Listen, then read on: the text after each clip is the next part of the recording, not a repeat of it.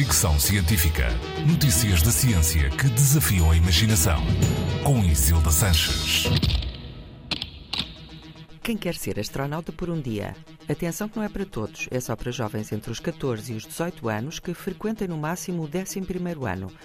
A Agência Espacial Portuguesa quer dar a 30 estudantes portugueses a oportunidade extraordinária e única de realizarem um voo parabólico e assim experimentarem condições de microgravidade semelhantes às dos astronautas em missões espaciais.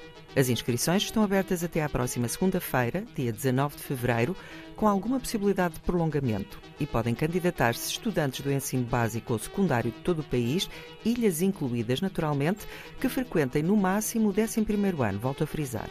Esta é já a terceira iniciativa deste género, promovida pela Agência Espacial Portuguesa.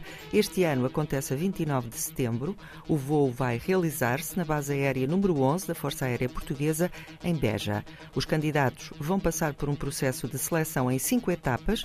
Nas primeiras etapas são tidos em conta critérios como motivação, percurso académico e ambições profissionais.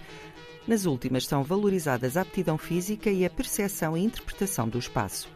As candidaturas podem ser feitas em astronauta.porumdia.pt.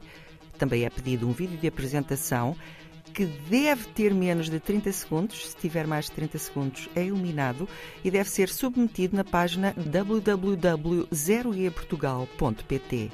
Atenção a um pormenor importante: os alunos com menos de 18 anos devem apresentar uma autorização escrita de todos os representantes legais e assinatura reconhecida.